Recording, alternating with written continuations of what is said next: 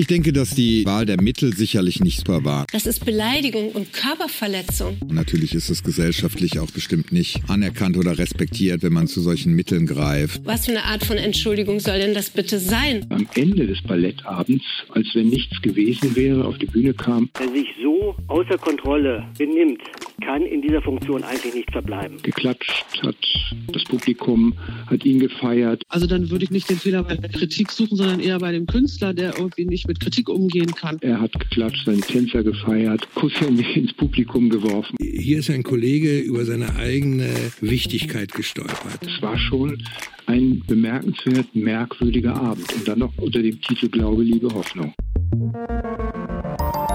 Deutschlandfunk Kultur. Lakonisch, elegant. Der Kulturpodcast. Tja, Julius Stucke. Hallöchen. Tja. Hallo Christine Watti. Kein schönes Thema diese Woche. Nee, und weil, ich muss gerade lachen, weil ich dachte, weil, wie wir gehört haben, noch wirklich gar niemand was dazu gesagt hat, dachten wir, dass wir dieses total im Feuilleton versteckte Thema rund um das Hundekot-Gate am Stadttheater Hannover rausholen und euch endlich mal informieren. Tatsächlich so ein Thema, bei dem ich nicht genau weiß, sollen wir jetzt noch erklären, worum es geht? Sollen wir es nicht machen? Rollen alle mit den Augen? Was meinst jetzt du? Jetzt haben schon alle mit den Augen gerollt. Jetzt können wir noch mal ganz kurz sagen, worum es geht. Um den Angriff auf eine Kritikerin, den Angriff ähm, mit Hundekot, den Angriff eines äh, Choreografen und äh, Ballettchefs, der eben sich von der ganzen Kritik angegriffen fühlte und dann ähm, ein, zufälligerweise einen äh, Hundekothaufen in seiner Tasche dabei hatte, eingehüllt in eine Papiertüte und ihr den ins Gesicht gedrückt hat. Was oder Plastik.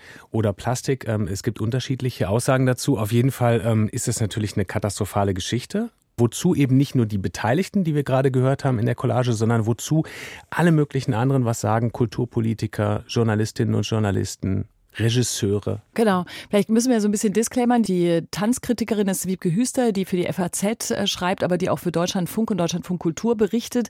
Und ich glaube schon, dass wir jetzt auch sagen können, dass Marco Göke offenbar der Ballettchef ist. Du hast es so schön, so schön neutral formuliert, aber diese Namen sind auch überall im Umlauf. Beide haben sich auch schon geäußert, wie das überhaupt medial zu betrachten ist, weil natürlich wirklich viele Leute aus der ganzen Feuilleton High Society, der Hochkulturwelt was dazu gesagt haben. Das wollen wir eben so ein bisschen zusammenkehren werden, weil eigentlich nicht ganz klar ist, schauen wir so einem Theaterstück zu? Ist es eine, eine mediale Frage, die wir mal lösen müssen? Und gibt es eigentlich überhaupt wirklich eine Essenz des Ganzen?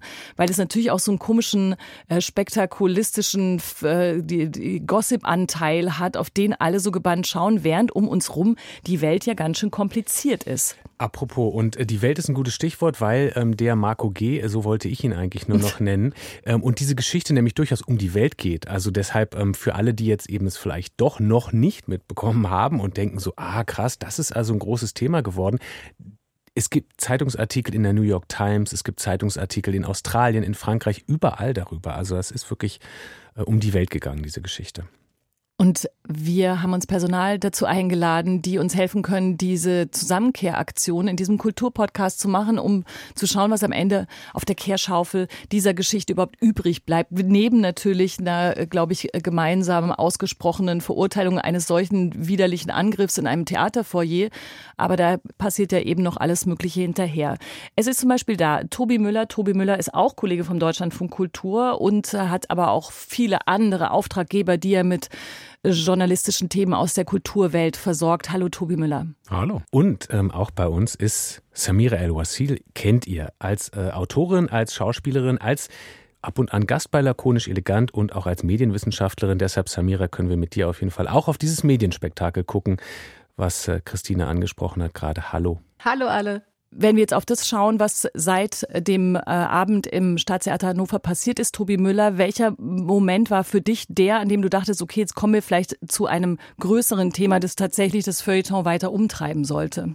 Also, dass ein Thema so groß werden kann, liegt, glaube ich, immer daran, dass sich verschiedene Themen überlagern und verstärken. Das ist, glaube ich, tatsächlich nicht monothematisch.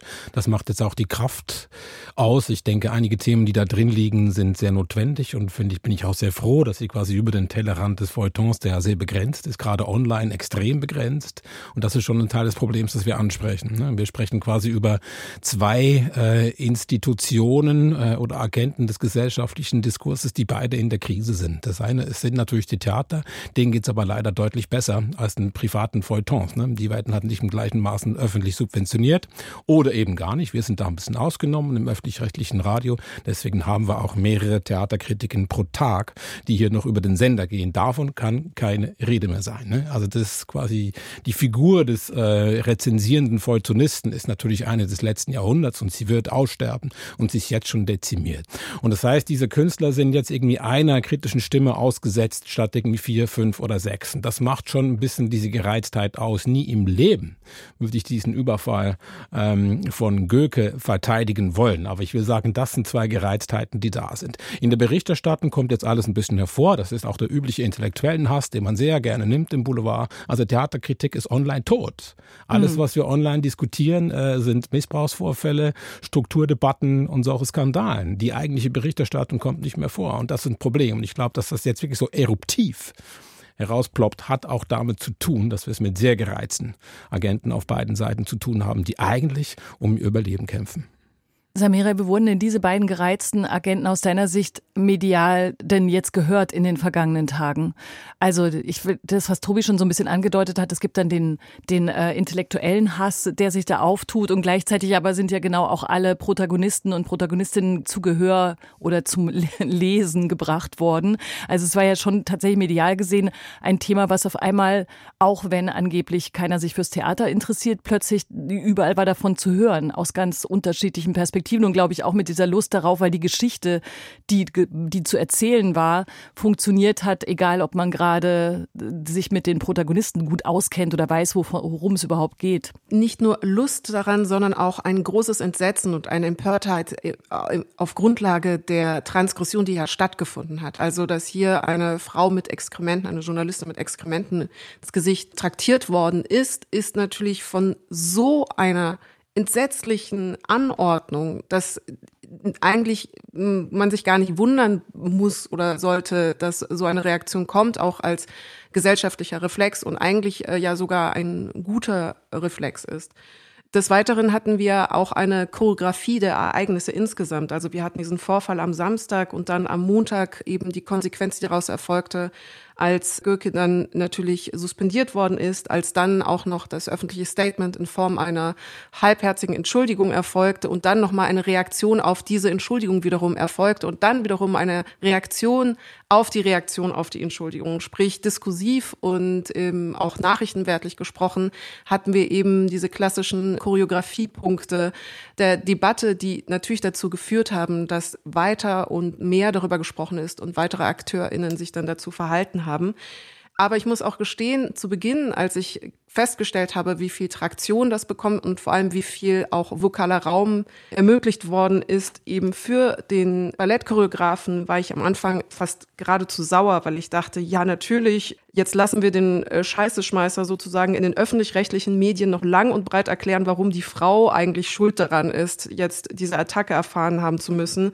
Und man denkt sich, Warum darf der Täter hier jetzt etwas Unentschuldbares so lang und breit erklären? Also ich habe mich auch regelrecht geärgert, muss dann aber feststellen, dass gerade in einem langen Interview, was er 18 Minuten geführt hat, mit dem NDR nochmal so viele sehr essentielle Punkte, die wichtig waren für das Verständnis um das Spannungsverhältnis zwischen Künstler und Kritisierten äh, kundgetan hat nicht zu seiner Verteidigung, ganz im Gegenteil, die verstärkt hat, dass seine Aussage, dass das alles nur im Affekt passiert sei, dass das keine Intention hatte, dass das nicht eine lange gegorene Wut auf die Kunstkritik im Allgemeinen war, nochmal verstärkt und verdeutlicht, welche Spannung wir hier gerade haben und genau diese Aggressionen, von denen Tobi gerade gesprochen hat. Und dadurch äh, habe ich dann kurz zumindest gedacht, wenn wir schon darüber sprechen müssen, dann ist es vielleicht wichtig, das auf dieser intensiven Ebene zu machen, um genau das rauszukehren, um diese wirklich aus Frustration geborene Rachsucht, äh, die von erschreckender Grundsätzlichkeit dort zu herrschen mhm. scheint, zu verstehen. Aber dann steckt ja in dem, was ihr beschreibt, eben schon dieser, diese Erkenntnis drin, dass es wichtig ist, darüber zu sprechen, weil da was tiefer liegt halt, weil da eben noch mehr da ist als dieser Fall. Und wenn man den Fall mal beiseite lässt, dann muss da ja noch mehr sein als diese Frustration und aufgestaute Aggression oder eben auch verletzte Eitelkeiten von dem Täter und dem Opfer in diesem Fall, sondern dann muss da ja irgendwie ein grundlegendes Problem dann doch da sein zwischen eben Kritik und Kritisierten und ein schon länger in den Brunnen gefallenes Kind oder nicht? Das ist ähm, eine gute Frage. Es ist aber notorisch schwierig ähm, zu beantworten, weil es immer zwei Antworten gibt, die, glaube ich, beide zum jetzigen Zeitpunkt genauso richtig sind. Die eine ist die historische, also die harte Kritik wurde noch niemals geliebt von den Institutionen selbst. Und es gibt, man kann jetzt hunderte von Jahre oder mehrere Monate oder mehrere Jahre zurückgehen und immer Vorfälle zitieren, die quasi übergriffig waren. Meistens nur verbal, aber nicht immer. Gerhard Stadelmeier von der FAZ wurde der Block entrissen in einer Aufführung. Das ist auch schon beinahe körperlich, würde ich mal meinen.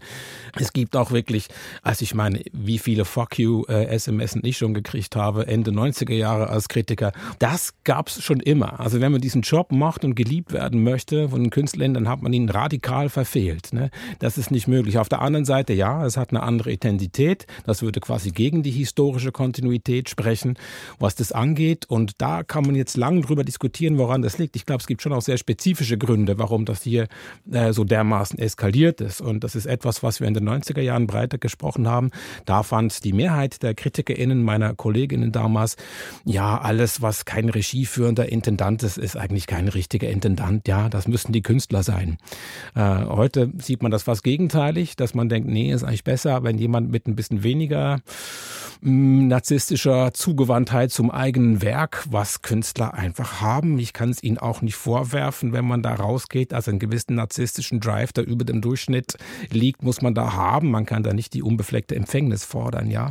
Äh, dass man da quasi eher kühlere Köpfe ranlässt und merkt, es ist schwierig. Und es gibt jetzt mehrere Intendanten, wo ich sagen würde, wenn die quasi nur über ihr eigenes Werk sprechen, ihr eigenes Werk so dermaßen ins Zentrum stellen und dann auch noch quasi Direktoren oder Intendantinnen sind, das ist vielleicht tatsächlich schwierig. Ne? Wenn man diese Leitungsfunktion, die was völlig anderes erfordert mittlerweile, auch von Institutionen, die einen sehr viel höheren Output haben als vor 20, 30 Jahren, das sind einfach andere Betriebe, die sind gewachsen, die sind komplexer zu führen. Man braucht da andere Kompetenzen. Einfach ein toller Künstler, eine tolle Künstlerin zu sein und das zu führen, reicht nicht mehr. Und das kann ich schon verstehen, was du beschreibst, aber gleichzeitig ist das vielleicht in der in der aktuellen Situation zu viel und da muss mehr getan werden. Und gleichzeitig aber finde ich, ist so diese Aktion, die er sich da erlaubt hat, die passt ja in dem, was du beschreibst, genau in dieses Selbstverständnis zu sagen, das wird schon irgendwie klar gehen, weil ich bin schließlich auf dieser Theaterseite und ich tue Dinge, die speziell sind, indem ich arbeite, aber auch möglicherweise speziell sind in der Reaktion und ich kann darauf zählen,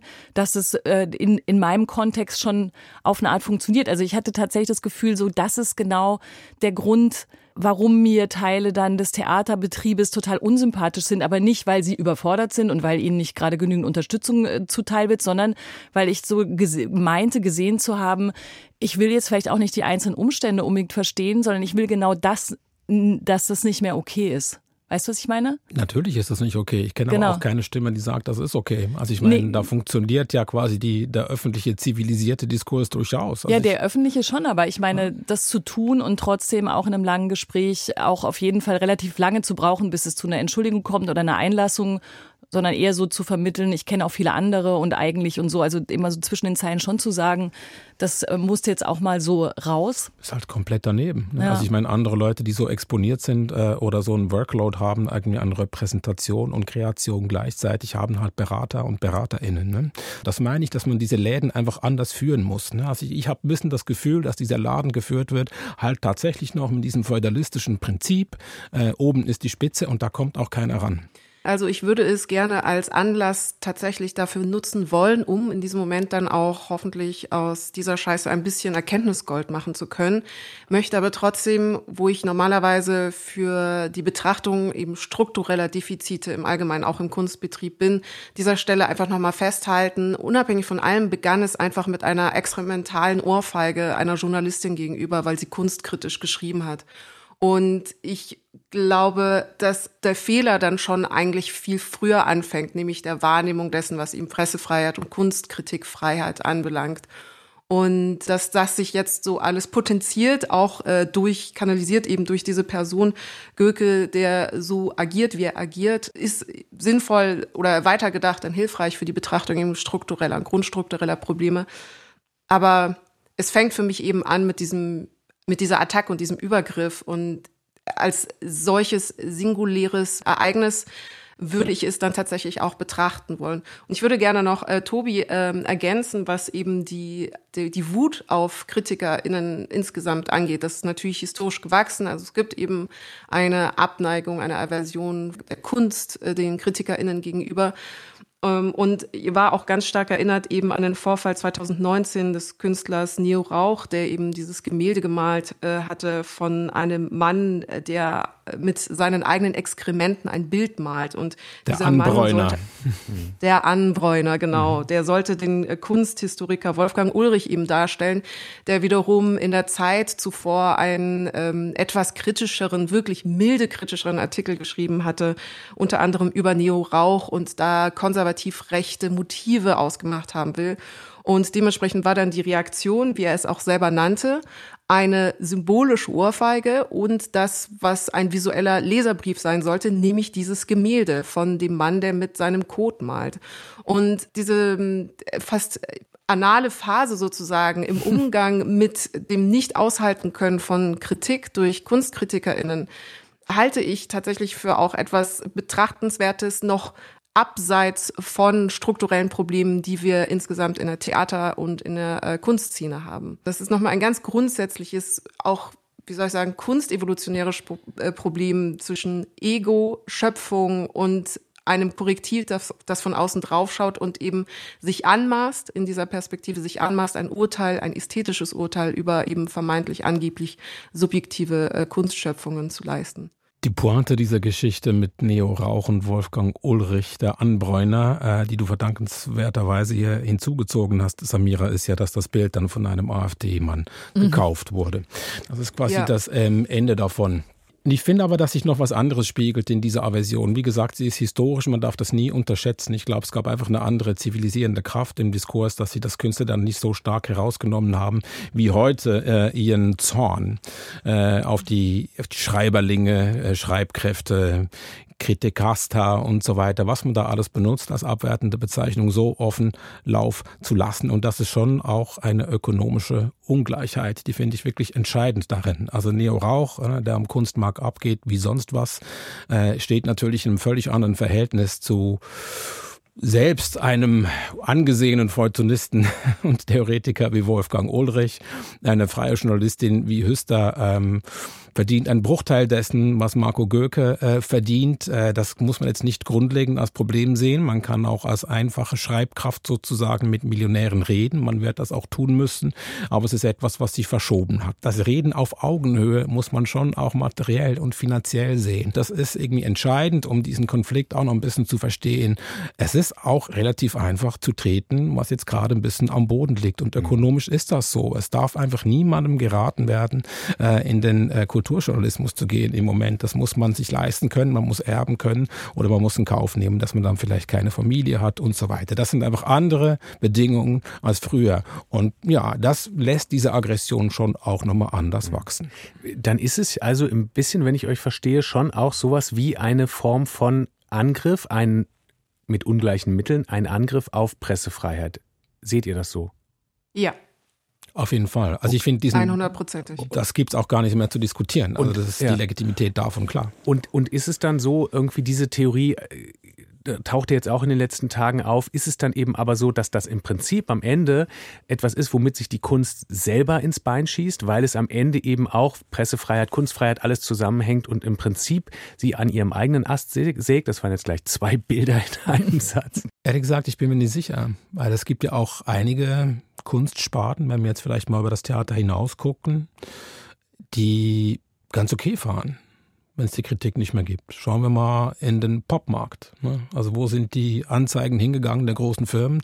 Die sind halt von den Printmedien natürlich oder Titeln auch Musikmagazinen abgezogen worden und die sind jetzt nicht einfach weg, die landen halt bei Influencern. In den sozialen Medien, die werden einfach umgelenkt und die wechseln dann auch alle zwei Jahre mindestens. Ähm, braucht auch keine Kontinuität, man braucht keine Verabredung, man kann sehr schnell reagieren. Und äh, für den Popmarkt selbst spielt das eigentlich keine Rolle. Und auch da war die Kritik immer nur geduldet. Für die Musik selbst ist das glaube ich, nicht so entscheidend, wie ich immer dachte. Ne? Also selbst als ja auch Popkritiker und so weiter, muss man sagen, es hat halt immer nur eine Minderheit interessiert. Und das kann man sich, muss man sich leisten wollen. Man hat sich früher in die Tasche gelogen, indem man gesagt hat, ja, das ist wichtig, das interessiert ganz viele Leute. Jetzt haben wir diese Zahlen im Internet. Wir sehen jeden Zugriff. Wir sehen sofort, was läuft und was nicht läuft. Und man muss sagen, Feuilleton läuft nicht. Und schon gar nicht Rezensionen. Es gibt keine Theaterkritiken mehr. Und ich meine keine. Also vielleicht mal eine Ausnahme pro Jahr oder so, sonst gibt's das nicht mehr. Und ich weiß nicht, ob sich die Theater damit schaden. Ich meine, sie haben ja andere Möglichkeiten, mit ihrem Publikum zu kommunizieren. Für den Diskurs, was die Kunst in der Öffentlichkeit soll, ist das natürlich fatal. Aber für das Geschäft, wenn man es in eins nennen möchte, es ist immerhin subventioniert, sagen wir mal, für den Betrieb spielt es, glaube ich, keine Rolle. Das gibt wirklich in vielen Gesprächen, weil natürlich genau das ein Punkt ist, der da so rausgenommen wird aus dem Ereignis, nämlich darüber zu sprechen, wie wenig präsent Theaterkritiken zum Beispiel, also jetzt im Speziellen sind, da glaube ich, muss man doch wieder vor allem beim Theater bleiben oder auch Tanzkritiken natürlich. Dann klingt es natürlich in den Gesprächen immer so, wie genau die Sender oder die Zeitungen, die sehen davon ab, weil es nicht richtig klickt. Und wo ist denn da noch, wo ist denn da der der, der Rückkanal sozusagen, warum klickt's nicht richtig? Du hast vorhin nochmal gesagt, Tobi, dass natürlich das, die immer dieses, da geht nur, gehen fast keine Leute gehen mehr ins Theater. Der Eindruck, dass aber auch dann die, die jetzt klagen, dass die Kritiker nicht kommen, weil es dann wiederum in der Öffentlichkeit nicht klickt, äh, sind die denn wirklich auf der, der Höhe dessen, was man tun müsste, damit sich das Publikum wiederum so verändert oder die Kanäle nach draußen sich so verändern, dass es wieder klickt und dass was anderes rauskommt. Also das sind ja nicht die die Nicht-Absender der Theaterkritiker allein dafür zuständig, dass die Themen nicht funktionieren, oder? Ja, ich finde die Kritik an, an den Medien, gerade auch von, von äh, Kolleginnen von mir oder früher auch von mir selber, immer ein bisschen wohlfeil. Ne? Also quasi eine theaterkritische Präsenz einzufordern, sind halt Unternehmen. Und wenn das halt nicht klickt, dann klickt's halt nicht. Also ich kann jetzt von niemandem äh, verlangen, dass er was verkaufen soll, was keine AbnehmerInnen findet. Das ist, äh, was soll denn das? Ich meine, ich bezahle ja auch nicht selber.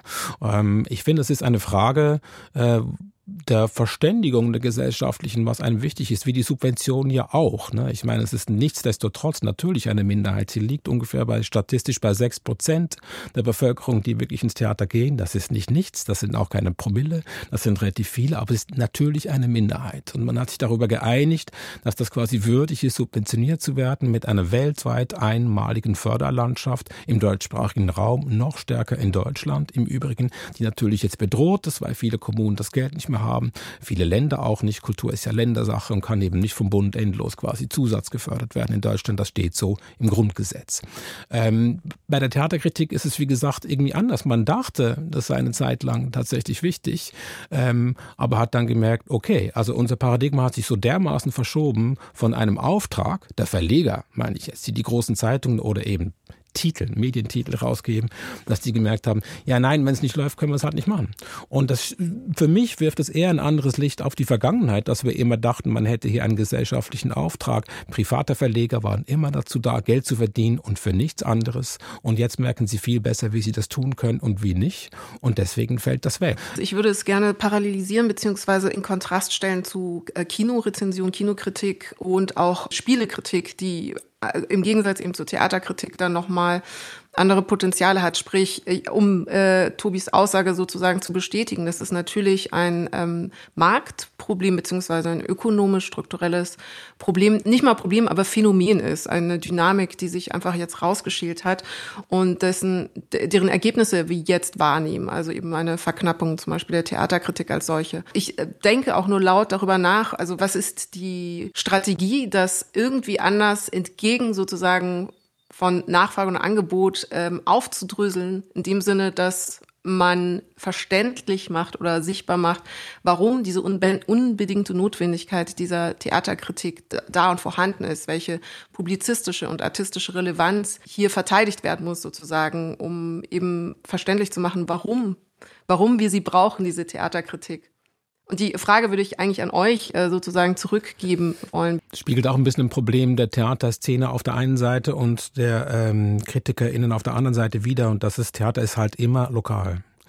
Ähm, mhm. Und es gibt äh, gerade in Deutschland halt immer dieses Phantom eines überregionalen Feuilletons. Ne? Mhm. Und mhm. das ist zwar interessant zu sehen, das ist einer der Gründe, warum ich überhaupt nach Deutschland gezogen bin als äh, Schweizer, weil ich dachte, oh, hier gibt es so eine Art überregionale organische Intellektualität, die in großen Blättern stattfindet, wahnsinnig attraktiv. Äh, fand ich das und finde es zum Teil immer noch tatsächlich, aber fürs Theater ist es ein absoluter Trugschluss. Also das Spiel ist immer lokal. Die allermeisten Leute, auch in den größten Tankern, Hamburger Hamburger Schauspielhaus zum Beispiel, ne, das größte Sprechtheater in Deutschland, wird lokal entschieden. Und was in München drüber geschrieben wird äh, oder in Frankfurt, das interessiert die SchauspielerInnen in der Kantine, das interessiert die Kulturpolitik allenfalls, die sonst vielleicht keine Ahnung hat. Ist leider meistens so. Äh, auch in Deutschland werden Leute berufen, von denen die keine Ahnung haben, nie was angesehen haben in anderen Städten und so weiter. Ähm, aber die Leute interessiert es nicht. Und da fehlen natürlich die Plattformen. Also in der allergrößten Krise ist natürlich der Lokaljournalismus.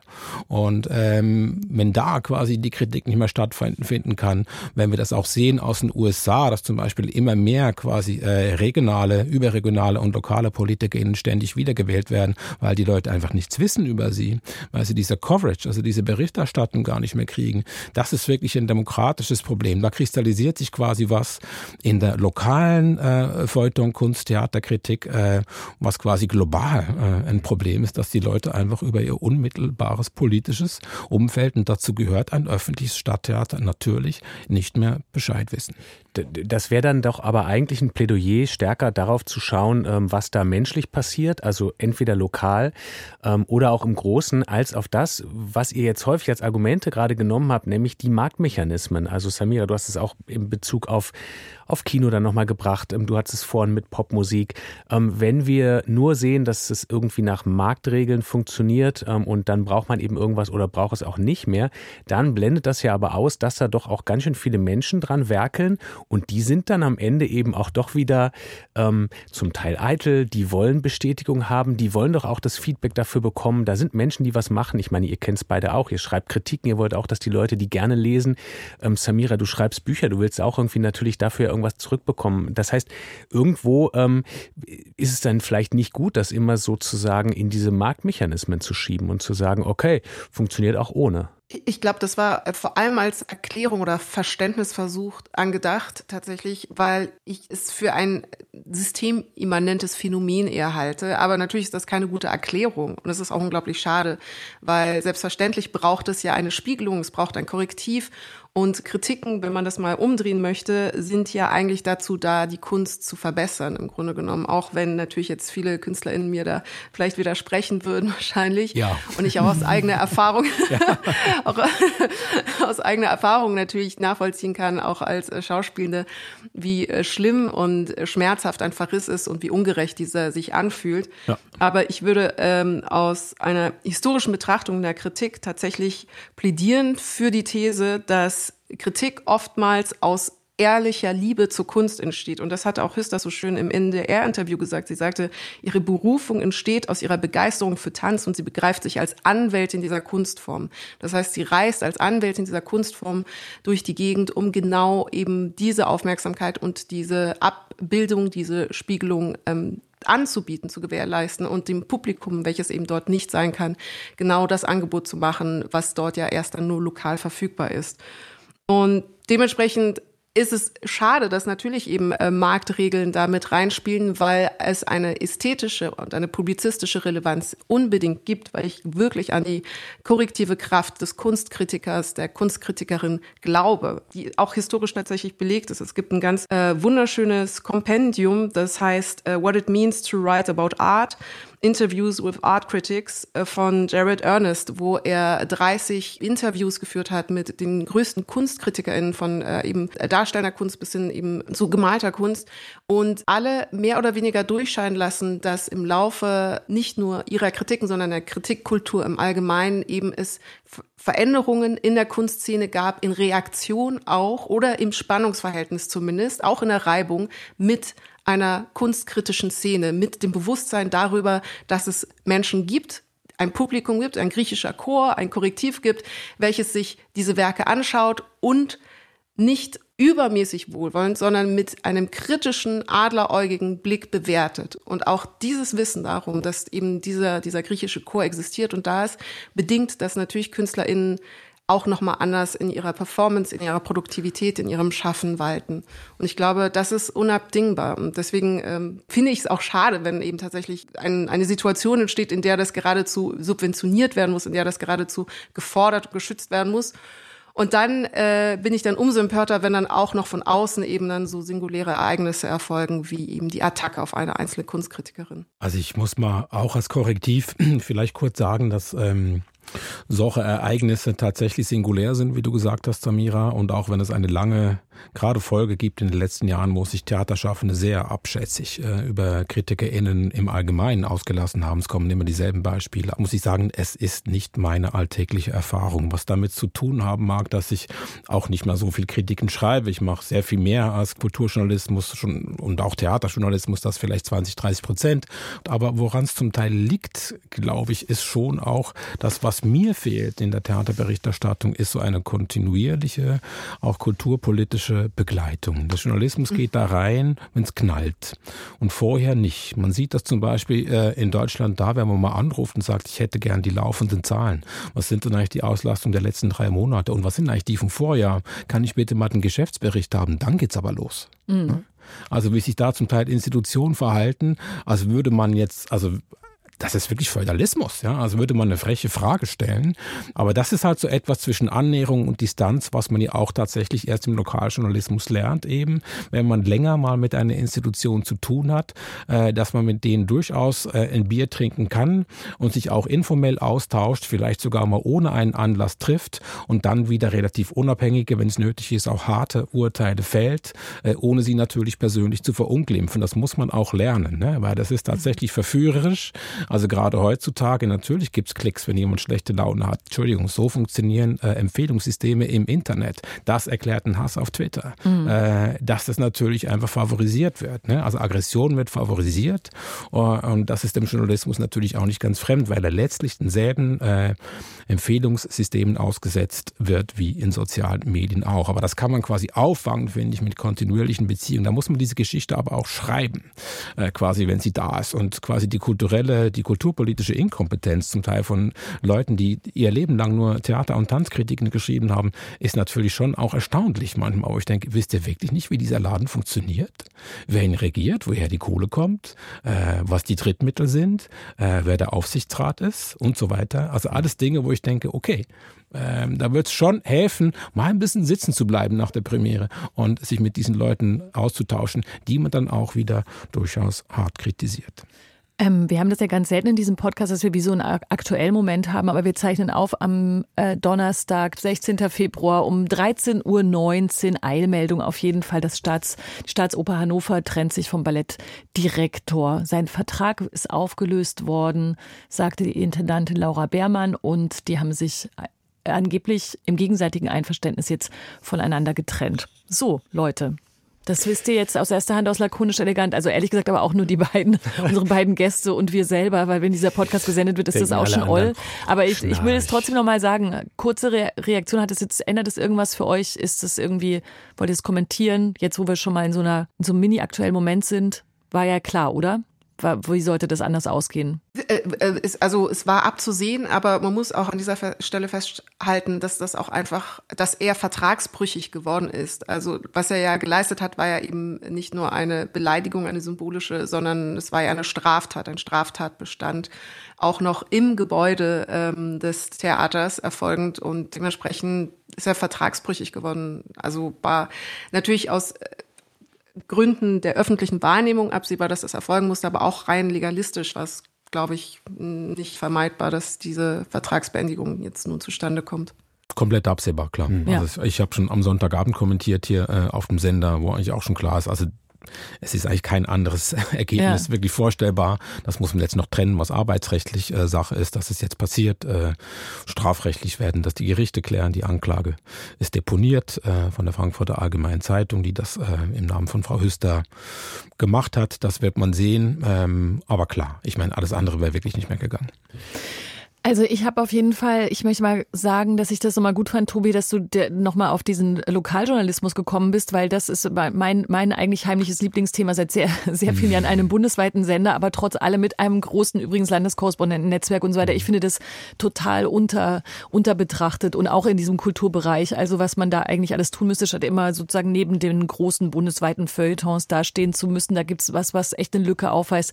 Das finde ich gut. Ich bin noch nicht ganz einverstanden damit, dass ähm, das hattest du, glaube ich, am Anfang relativ schnell weggewischt. Die Leute, die jetzt sagen, jetzt gehe ich nicht mehr ins Theater, da sieht man doch, wie es da wirklich zugeht. Ich gehöre ein mini bisschen auch zu den Leuten, nicht die nicht mehr ins Theater gehen, aber das hatte ich ja vorhin versucht zu sagen, dass es schon diesen Moment gab von so einem total reaktionären, so, so einer reaktionären Situation, in der man denkt, ach so, so, sowas macht man, weil man vielleicht irgendwie gerade Hilfe braucht, überfordert ist, aber weil man sich in so einer, in trotzdem in so einem äh, Performance-Moment selbst im äh, Theaterfoyer befinden kann, weil das die Tradition ist oder die Erzählung, wie man so ist als Theaterperson. Also mir ging es schon auch so, dass ich kurz dachte, ach so, das ist der Moment, warum mir vieles ähm, am Theaterbetrieb auch unsympathisch sein kann, weil es mir so selbstverständlich erschien, dass was Krasses passiert. Ich weiß, ihr habt alle gesagt singuläre Momente, aber wenn die singulären Momente kamen, dann finde ich, haben die eben auch immer so eine so eine äh, Selbstgerechtigkeit, die ich beschreiben würde mit vielleicht verständlichem Ärger,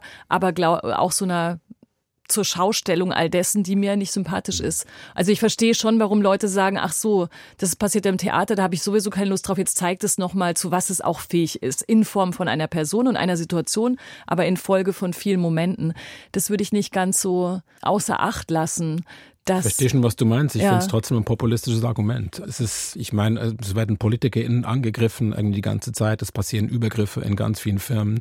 Äh, Theater ist eben auch nur ein großer Betrieb. Äh, das passiert auch da. Dass es mehrere Gründe gibt, da haben wir viele von jetzt irgendwie angeschnitten mhm. in diesem Podcast. Aber wie gesagt, ich meine, das System hat reagiert ja. und hat sanktioniert. Es ist nicht so, ich würde das verstehen, was du sagst, Christine, wenn jetzt alle gesagt hätten, ja, es ist halt der geniale Künstler, ne? wie man vielleicht tatsächlich vor zehn Jahren noch gesagt hätte. Das mhm. kann ja sein. Also als wir über die Volksbühne gestritten haben und über Chris Derkon und, und Kastorf und so, hat die halbe Theaterlandschaft hat irgendwie Kastorf als genialen Künstler äh, in, in, in Schutz genommen, der die SchauspielerInnen, wenn nötig, zusammenschreit und so. Und das würde ihnen eben Energie verleihen und so weiter. Also der halbe Volksbühnenmythos hat natürlich mit solchen Männern zu tun, ne? äh, wo man das irgendwie umdeuten konnte und dann doch irgendwie cool fand. Aber das ist ja nicht passiert. Es ist ja eben eher so, dass die Reaktion völlig klar war.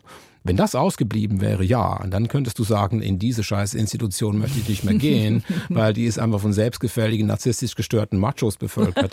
Kann sein. Ja. Aber der Betrieb reagiert mittlerweile und die vielen Diskussionen, die wir hatten über, was ich würde das jetzt unter entweder Kulturkampf oder vielleicht ein bisschen neutraler Wertewandel zusammenfassen, wie solche Betriebe geführt werden. Ich finde, das ist noch nicht weit genug fortgeschritten, aber man führt diese Diskussion. Und in diesem Sinne finde ich das einen Fortschritt, dass eben das System System, das Theater, die Öffentlichkeit und die Politik quasi jetzt relativ unisono darauf reagieren.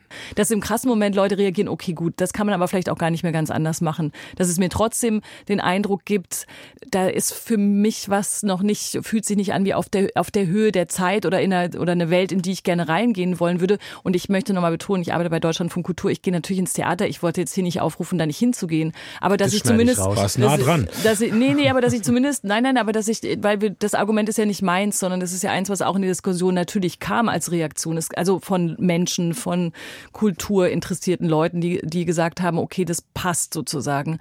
Deswegen wollte ich es nochmal zu, zurückholen, neben dem Lob, dass es gut gelöst und klar, klar sich positioniert wurde. Wollt, wolltest du da gerade noch was sagen, Samira? Weil ich habe gerade, glaube ich, dich noch gehört und weitergeredet einfach. Ich wollte dein Unbehagen zumindest bestätigen, ähm, das, was du diffus so, oder auch die Irritation auf jeden Fall validieren, weil natürlich ist schon auch in der Ästhetik, also nach außen, ich, ich, ähm, wie soll ich sagen, so ein gewissen, gewisse theaterkritische Einstellung, die manche haben, zumindest ein bisschen bestätigt hat in dem Sinne, dass ausgerechnet in der ätherischen Sphäre dieser Bürger, als bürgerlich verschriebenen Kunst, also vor der Bühne des Balletts, eben diese Rohheit eines Shitstorms, welches ja dann in die wirkliche Welt übertragen worden ist, äh, plötzlich erfolgte. Dass auch eben dort, wo man es nicht vermutet, eine extreme Verrohung der Umgangsform erfolgen kann. Und vielleicht war es äh, diese, dieser Bruch, dieser Kontrast äh, und auch diese Überraschtheit, die ähm, dann dazu führte, dass dann Leute gesagt haben, jetzt bin ich aber dem Theater noch kritischer gegenüber oder äh, sehe so Vorstellungen, äh, die ich manchmal hatte vom Theater, hier zumindest einmal kurz bestätigt. Aber nichtsdestotrotz geht bitte alle ins Theater so viel wie möglich. Es ist eine wunder, wunder, wunder, wundervolle Kunstform und äh, Menschen wie Goethe sind sozusagen eher ein Grund mehr, sich Ballett anzuschauen und ein Grund mehr ins Theater zu gehen und nicht ein Grund weniger. Oder geht auch nicht ins Theater. Also ich habe irgendwie gar kein Problem damit. Was denn also wie jetzt? gesagt, es sind 94 Prozent der Bevölkerung, die nicht ins Theater geht und das erachte ich auch nicht als Problem. Also diese ständigen Forderungen nach der Kulturpolitik, jetzt bitte einfach alle anzusprechen, sind natürlich auch sehr begrenzt. Sie führen immer zu Enttäuschung und sie führen dann zu Krisen, weil nein, dieser Kreis, man kann natürlich jetzt vieles tun mit Drittmitteln, dass man tatsächlich auch andere Leute anspricht, ist gut und richtig, gerade in der Jugendarbeit und so weiter. Natürlich muss man den emanzipatorischen Wandel äh, unserer Gesellschaft, wo wir gerade mittendrin stecken, abbilden. Natürlich muss man andere Leute repräsentieren auf der Bühne, das ist doch klar. Aber der Anspruch zu haben, dass die 94 Prozent der Leute, die im Theater doof finden, jetzt alle auch noch kommen, der ist einfach falsch. Also ich glaube, wir müssen damit klarkommen, dass wir auch Dinge unterstützen als Gesellschaft, die mir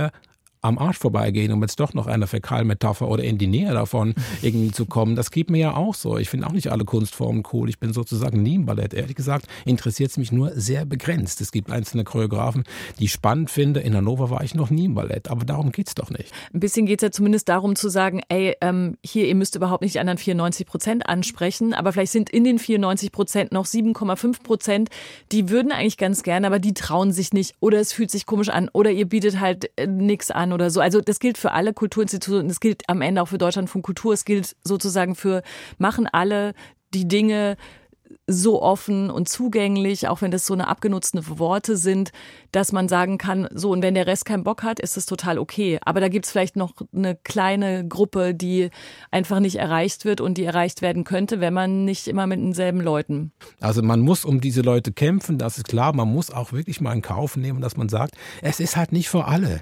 Dieses Kultur ist für alle und Theater ist für alle. Es war schon immer eine Lüge. Und wir werden die jetzt nicht irgendwie zu Wahrheit umfunktionieren können, wenn wir uns da auch allzu sehr verbiegen. Ja, also ich äh, kann äh, total d'accord damit gehen, dass nicht jede Disziplin, nicht jede Kunstform für jeden ist, einfach weil es auch Geschmäcker gibt und Interessen. Ich bin aber unbedingt dafür, dass jeder mal zumindest die Möglichkeit haben muss, es auszuprobieren und kein anderer Faktor außer einfach ehrliches Desinteresse einen daran hindert, ins Theater zu gehen das ist, und ins Ballett. Das finde ich auch. Ich will es noch ganz kurz ergänzen. Ich fühle es jetzt gerade ganz besonders, weil ich feststelle, dass ich hier eine spiegelsymmetrische Diskussion habe zu, zum Umgang mit Videospielen, weil ich natürlich auch alle dazu bringen möchte, irgendwann mal in ihrem Leben ein interessantes Videospiel zu Stimmt. spielen, weil Spielmechanik nochmal was ganz äh, anderes Subversives haben. Äh, und da aber genauso die Reaktionen im Grunde sind wie, wie hier ja so, boah, muss jetzt jeder Videospiele toll finden, nur weil du die interessant findest. Und, äh, es ist also wirklich äh, sch schön, dass wir hier wirklich diese spiegelsymmetrische Diskussion haben. Also, Man kann es ja auch nicht in Zahlen packen. Ne? Also ich meine, ne, die 94 Prozent und die 6 Prozent, aber irgendwo ist der Wunsch da, dass man Menschen mit dem, was man dann ja auch macht, erreicht. Klar. Nicht alle. Klar. Aber eben, Ja. Menschen. ne, kann man nicht in Zahlen sagen. Aber auch Ja. nicht, ja. Äh, meint ihr, dass wir mit diesem Kulturpodcast überhaupt irgendwen erreicht haben? Das ist nämlich auch ein ganz schwieriges Feld. Hat jemand zugehört? Ich glaube schon. Das können die beiden nicht beantworten, aber ihr, die ihr das vielleicht hört, wenn da wenigstens eine oder einer sitzt, ihr könntet das jetzt sagen. Vielleicht könnten wir einfach diesmal sagen, die Leute sollen uns gar nicht irgendwas schreiben, sondern die sollen, also wir, wir möchten die durchzählen, die sollen einfach nur sich melden, so Ja, die Hand heben und genau. dann können wir sagen, okay, es hat jemand gehört. Das war sehr schön. Ich möchte auf weitere Podcasts hinweisen, zum Beispiel den Theater-Podcast Ausgabe 50, die also schon mit, das war glaube ich im November oder Oktober, äh, ich hoffe, das stimmt ungefähr, da haben die in weiser Voraussicht schon über das Thema Theaterkritiken äh, gesprochen. Wir wollten das eigentlich noch viel mehr öffnen, sind aber dann doch sehr beim Theater geblieben, was sehr schön war. Und abonniert da gerne auch mal hin in die andere Richtung zum Theaterpodcast, empfehle ich sehr. Und ansonsten würde ich jetzt mal mich, ich würde mich jetzt verabschieden. Bleibst du noch? Du kannst dich verabschieden, du kannst Danke sagen. Ich bleib gleich noch und bedanke mich noch bei jemand anders. Aber du könntest schon mal okay. Tschüss sagen. Dankeschön, Samira. Bis zum nächsten Mal. Und danke, Tobi. Tobi Müller, Samira Elboisil waren heute unsere Gäste. Wir freuen uns, wenn wir euch irgendwann wieder empfangen dürfen. Und äh, ansonsten, wenn ihr alle, die ihr gehört habt, diesen Podcast vielleicht weiterempfehlt. Also, falls ihr den empfehlenswert findet, natürlich nur. Danke euch. Danke sehr. Danke auch. Und ein, und ein extra Dank geht nämlich noch raus an äh, Chaya Mirani und Timo Gökce, die nämlich uns für diesen Podcast ähm, mit wahnsinnig viel Input gefüttert haben, weil da nämlich ja wirklich viel zusammengekommen ist und es ähm, ganz wunderbar redaktionell einfach alles in die Gänge gebracht haben. Absolut. Danke euch beiden. Bis bald. Tschüss. Tschüss. Mehr von Deutschlandfunk Kultur hören Sie auch in unserer App, der DLF Audiothek. Jetzt kostenfrei herunterladen für Android und iOS.